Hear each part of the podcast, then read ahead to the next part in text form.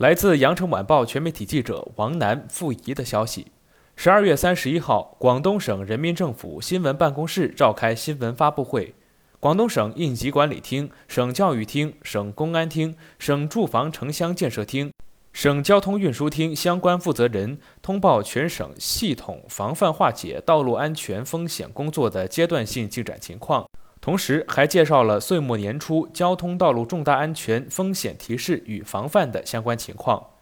广东省住房城乡建设厅副厅长刘耿辉表示，今年省住房城乡建设厅制定了防范化解摩托电动车、自行车风险工作指引，要求各地全面梳理重点城市路段和重点区域周边路段的护栏、绿化隔离设施、自行车道以及人行道标线、标牌等情况。统筹推动有条件路段适当拓宽非机动车道，或者是设置连续非机动车道，或者是布置机动车和非机动车道隔离的实施工作。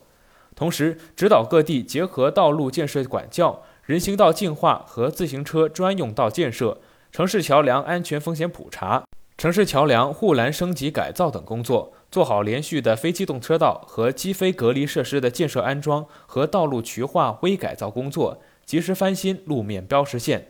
截至十月二十四号，全省制定改造实施方案八百三十个，